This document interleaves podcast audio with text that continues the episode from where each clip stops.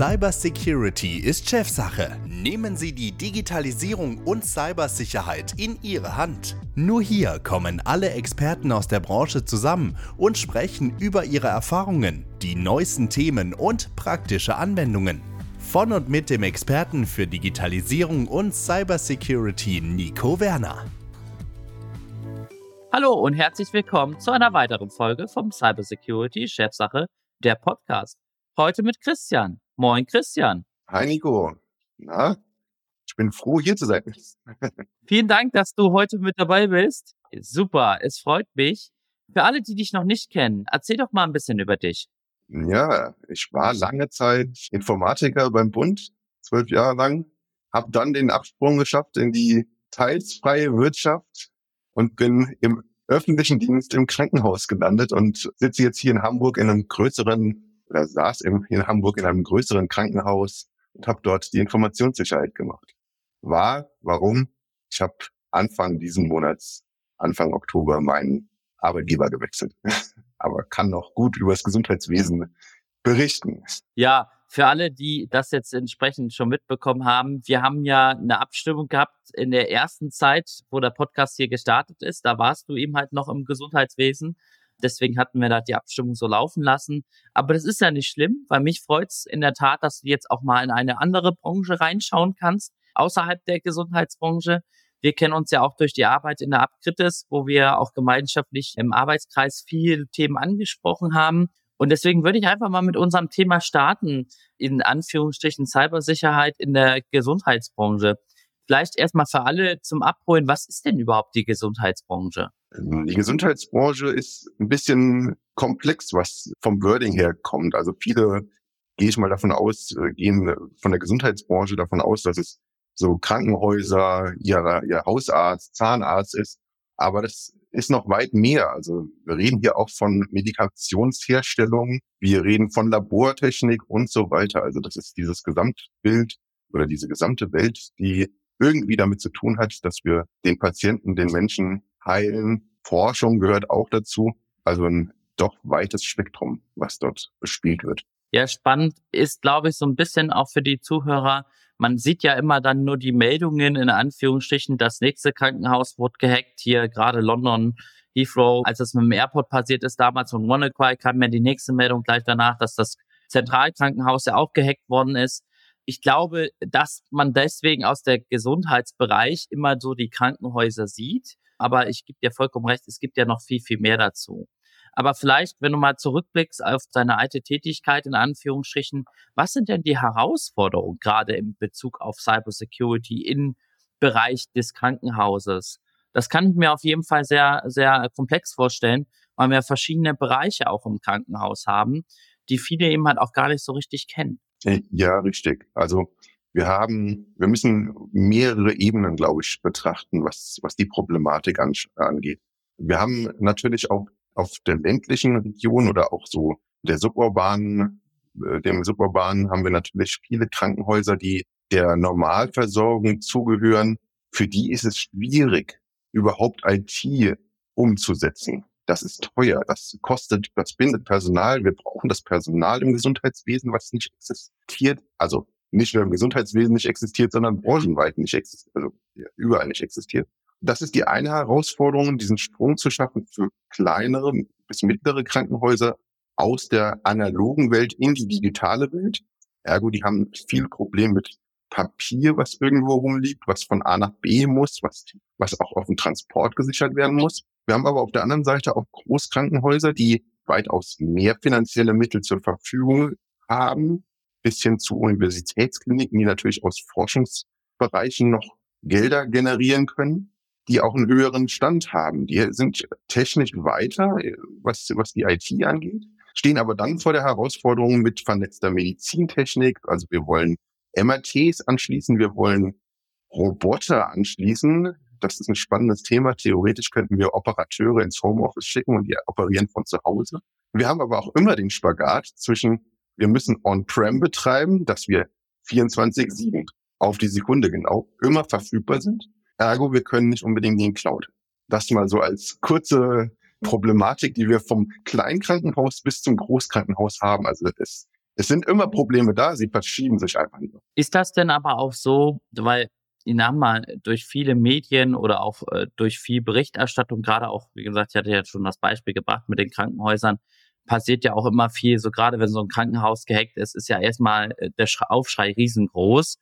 Deiner Meinung nach, ich meine, du saßt ja direkt an der Quelle, was sind denn so diese typischen Hacks, die an Krankenhäusern bisher passieren? Und hast du da auch vielleicht in Anführungsstrichen ein Resümee ziehen können, warum das so passiert? Glaubst du, ist das eine, eine Mangelwirtschaft, wie du gerade gesagt hast, weil das Geld einfach nicht da ist? Glaubst du, dass das einfach zu komplex ist, dieses Thema, dass viele das nicht begreifen? Oder was wäre so deine persönliche Meinung dazu? Es ist ein sehr komplexes Thema und wir müssen vielleicht im Hinterkopf behalten, da draußen im Internet, äh, nennen wir es mal bei einem, beim bösen Wars, da herrscht Krieg. Und wir sind alle irgendwie beteiligt. Ob wir jetzt direkt im Angriffs- im Fadenkreuz sind oder nicht, das ist, steht dann auf einem anderen Papier. Der Gesundheitssektor hat natürlich die große Herausforderung. Wir arbeiten hier nicht mit personenbezogenen Daten im Sinne wie ein Unternehmen XY, sondern hier sind Daten dabei, wo dann gleich die Kacke am Dampfen ist. In Form von, wenn eine Patientenakte rausgeht, dann hat das eventuell Auswirkungen, dass ein, Patient keine Versicherung mehr bekommt, weil einfach der Gesundheitsstatus draußen ist. Wenn wir Patienten haben, die aus Nicht-EU-Ländern kommen, eventuell aus Ländern, wo gerade politische Probleme herrschen, kann es dazu führen, dass die Leute sofort auf die Abschussliste gehen, weil sie einfach irgendwelche anderen Gesinnungen haben, die in den Ländern nicht, äh, nicht gewollt sind. Also wir arbeiten mit hochsensiblen, personenbezogenen Daten und die zu schützen, das ist halt die Problematik. Und wie eingangs erwähnt, also On-Prem ist immer noch das, was alle machen, oder es gibt die ersten Versuche, in die Cloud zu gehen, aber da reden wir von, wir schieben die Verwaltung in die Cloud, wir schieben nicht Patientendaten in die Cloud. Den Kostenfaktor senken könnte man wahrscheinlich. Das ist aber ein hochpolitisches Thema, weil dann müssen wir uns überlegen, wie können wir Kosten sparen. Kosten können wir nur dann sparen, wenn wir Sachen zentralisieren. Und das hat uns in der Vergangenheit schon mal das Genick gebrochen und sollte uns tunlichst nicht nochmal passieren, dass wir viele Sachen zentralisieren, auch wenn sie uns dadurch Geld sparen. Glaubst du, dass das ein bisschen auch der Innovationsblocker ähm, sein kann in der Gesundheitsindustrie, dass in Anführungsstrichen da die Konzepte, wie du schon gesagt hast, so dieses robotermäßig operieren beziehungsweise digitale Krankenakte, das ist ja so ein Bestword, was man schon seit Jahrzehnten hört. Ne? Wir wollen alles digitalisieren. Dass das so ein bisschen auch die Angst vor solche Cyberangriffe so ein bisschen auch hindert an dem ganzen Thema? Oder glaubst du, dass da andere Komponenten noch viel, viel schwerwiegender sind? Nee, wir konnten es, und das muss man jetzt vielleicht wirklich mal so in den Raum stellen, wir konnten es die letzten Jahre, die letzten Monate immer vereiteln lassen, dass nichts passiert der Gesundheitssektor steht genauso im Fadenkreuz wie alles andere. Also wenn wir mal überlegen, Medizintechnik geht in die Cloud in Form von, wir haben mehrere Netz, mehrere Beine in unterschiedlichen Netze. Wir haben unser Kliniknetz, was abgeschottet ist, was nicht nach draußen kommunizieren kann, aber die Maschinen müssen mittlerweile auch zu den Herstellern kommunizieren, weil die Hersteller natürlich auch einen super Support liefern wollen. Und äh, das ist natürlich nicht über irgendwelche VPNs geht, die von der Klinik aus gesteuert werden, sondern es muss ja 24-7 auch betrieben werden. Insofern gehen da Daten raus. Aber wenn wir uns jetzt überlegen, wenn wir angegriffen werden würden im Krankenhaus, das würde ein Operateur erstmal wahrscheinlich gar nicht mitkriegen. Wenn auf seinem Monitor, wenn er mit seiner Lanze in den Patienten, im Patienten ähm, operiert, urplötzlich Flecken auftritt, die auf Krebs oder sonstige Geschwüre hin, hindeuten, es würde wahrscheinlich nicht auffallen, wenn es gefälschte Bilder sind. Da ist natürlich dann der Vorteil, er geht um die Ecke, geht in den OP, schneidet auf und würde sehen, dass was nicht, nicht ähm, richtig ist. Aber generell sind wir davon nicht gewappnet zu sagen, wir werden nicht angegriffen. Es ist nur bis jetzt nichts Schlimmes passiert. Wie siehst du denn das Thema Awareness bei Mitarbeitern jetzt auch in speziell im Klinikumfeld? Ne? Ich kenne ja jetzt viele kritische Infrastrukturen, auch in verschiedenen Ländern, sehen natürlich da auch diverse Unterschiede. Wie hast du das persönlich mitgenommen bei Mitarbeitern im, im Krankenhausumfeld? Wie gehen die mit dem Thema Informationssicherheit um? Hm, bei mir konnte ich jetzt sagen, sie gehen sehr gut damit um. Eine andere Uniklinik, da habe ich mehrmals gesehen, dass auch Akten und sowas auf den Tischen lagen, beziehungsweise hinter, hinter den äh, Medizingeräten, auch CDs, Es ist eine Awareness-Frage, es ist aber auch eine Frage, wie gereift das ganze Modell ist. Kann ich vielleicht auch vom Glück reden? Aus dem Unternehmen, wo ich komme, die haben sich schon relativ früh damit beschäftigt. Also die Digitalisierung der elektronische, die elektronische Patientenakte, wie sie da hieß, wurde im Jahr 2010 eingeführt. Einhergehend mit, wir, wir zwingen uns gleich auch einen IT-Grundschutz ein, um natürlich der Bevölkerung ein besseres Gefühl zu geben. Das soll jetzt nicht heißen, dass nur weil jemand irgendwo ein Zertifikat an der Wand hat, ihm nichts passiert. Aber es gibt natürlich ein besseres Gefühl. Das Unternehmen hat sich mit dem Thema auseinandergesetzt. Und vor allem, wir reden hier immer noch über das Jahr 2010. Das ist natürlich dann auch wieder so eine gewachsene Sache. 13 Jahre später haben sich viele Sachen eingestellt. Wenn wir ein Unternehmen haben oder ein Krankenhaus, was das heute neu als Aufgabe bekommt, weil sie jetzt über den Schwellwert Kritis kommen oder Paragraph 75c ähm, Sozialgesetzbuch ist quasi die Leitvariante von Kritis für, für ähm, kleinere Krankenhäuser, dann muss das erstmal in die Belegschaft getragen werden, das ganze Thema. Und da müssen Arbeitsabläufe geändert werden. Wir, wir reden ja auch oft dann von, dem, äh, von der Problematik, dass Arbeitsabläufe nicht digital durchgetaktet sind, sondern wir permanent irgendwelche Medienbrüche haben.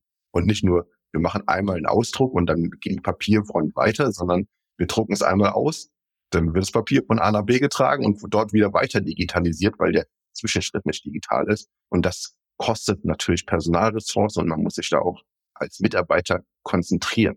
Und das vielleicht so als, ja, auch mal als, als Pro der, für die Mitarbeiter. Wir reden hier von Mitarbeitern, die spätestens seit der Pandemie auf 200 Prozent arbeiten. Das ist jetzt nicht so, dass man den Mitarbeitern noch sagen kann, das ist doof, dass du gerade das Papier in den falschen Mülleimer, äh, jetzt unterhalten wir uns hier mal eine Stunde drüber und vielleicht machen wir noch was anderes. Das kann wir nicht. Also die Hauptaufgabe der, der Belegschaft ist, Patienten behandeln und nicht in erster Linie die Informationssicherheit aufrechtzuerhalten. Also das muss man vielleicht in dem Sektor echt, ja, sich immer wieder vor Augen führen. Absolut. Und äh, da muss ich auch sagen, mal ganz off-topic, die haben alle meinen vollsten Respekt, was die da leisten und geleistet haben und immer noch leisten absolut wichtig. Du hast gerade das Thema auch kritisch angesprochen, beziehungsweise auch das Bundessozialbuch. Für mich ist das auch immer noch so, so ein Thema, wie geht man denn gerade auch in diesem Bereich mit den Herausforderungen der kritischen Infrastruktur, jetzt auch was noch kommt, NIS 2 und Co. um? Gerade weil es ja auch ein Umfeld ist, wo wir nicht in wie in anderen Branchen viel Zeit in Anführungsstrichen in solche Themen umsetzen können, weil wir am Ende Leute brauchen, die Menschen helfen, die eben halt in einer Notlage sind, die medizinische Beratung brauchen, Hilfe brauchen, Operation und so weiter. Was siehst du denn da als die größte Herausforderung an diesen ganzen Themen, das alles umsetzen zu können? Eigentlich sehe ich zwei große Problematiken. Einmal die Digitalisierung, die fortschreiten muss und die auch zeitnah abgeschlossen werden muss. Und das zweite große Problem ist die Finanzierung. Wir haben von staatlicher Seite Fördertöpfe aufgesetzt bekommen, die sind aber leer irgendwann und die sind relativ schnell leer.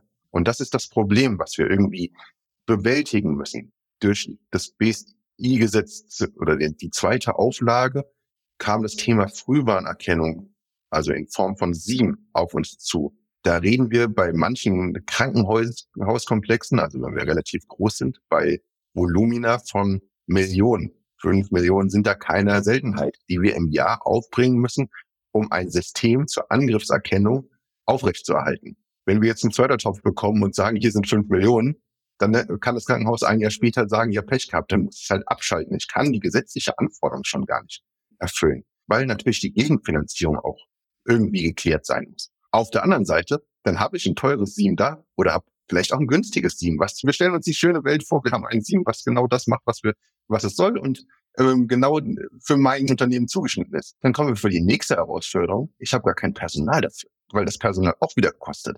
Und dann reden wir ruckzuck auch von einem 24-7-Betrieb. Und nicht nur, wir schicken die Admins abends in, in, in, in, in, die, in die Abends, in den Feierabend und morgen kommt er wieder und vielleicht kann ich ihn nachts anrufen, sondern so wie die Klinik 24-7 Vollbetrieb macht, muss auch das Team 24-7 Vollbetrieb machen. Wir kriegen also kein Personal. Ergo haben wir wieder das Problem, dass wir irgendwie zusehen müssen, dieses ganze Konstrukt in einen, und das ist jetzt eine persönliche Idee, was, was funktionieren könnte vielleicht, zumindest mal paar Bundesländer zusammenzufassen und zu sagen, dann haben wir hier eine zentrale Einheit, die sich über diese Sicherheitsthemen beschäftigt äh, oder außer mit den Sicherheitsthemen auseinandersetzt, um langfristig die Kosten zu senken. Wir können unser Gesundheitssystem nämlich nicht mehr schröpfen. Da ist irgendwann Feierabend. Was siehst du als die große Herausforderung in der Zukunft für das Gesundheitssystem?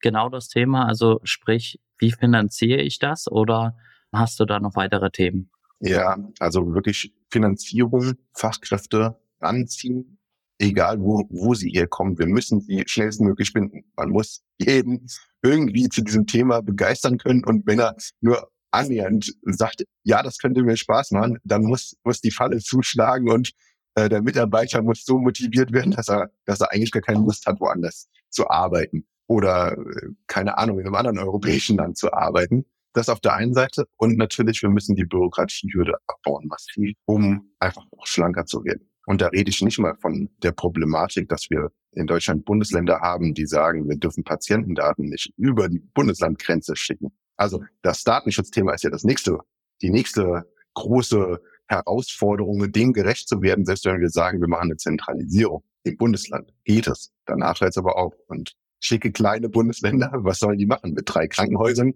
Danach, also die sind genauso als das Bundesland dann auch relativ schnell auch unwirtschaftlich. Was sind denn für dich deine persönlichen wichtigsten Maßnahmen, die man in einem Krankenhaus in Bezug auf die Informationssicherheit durchführen sollte?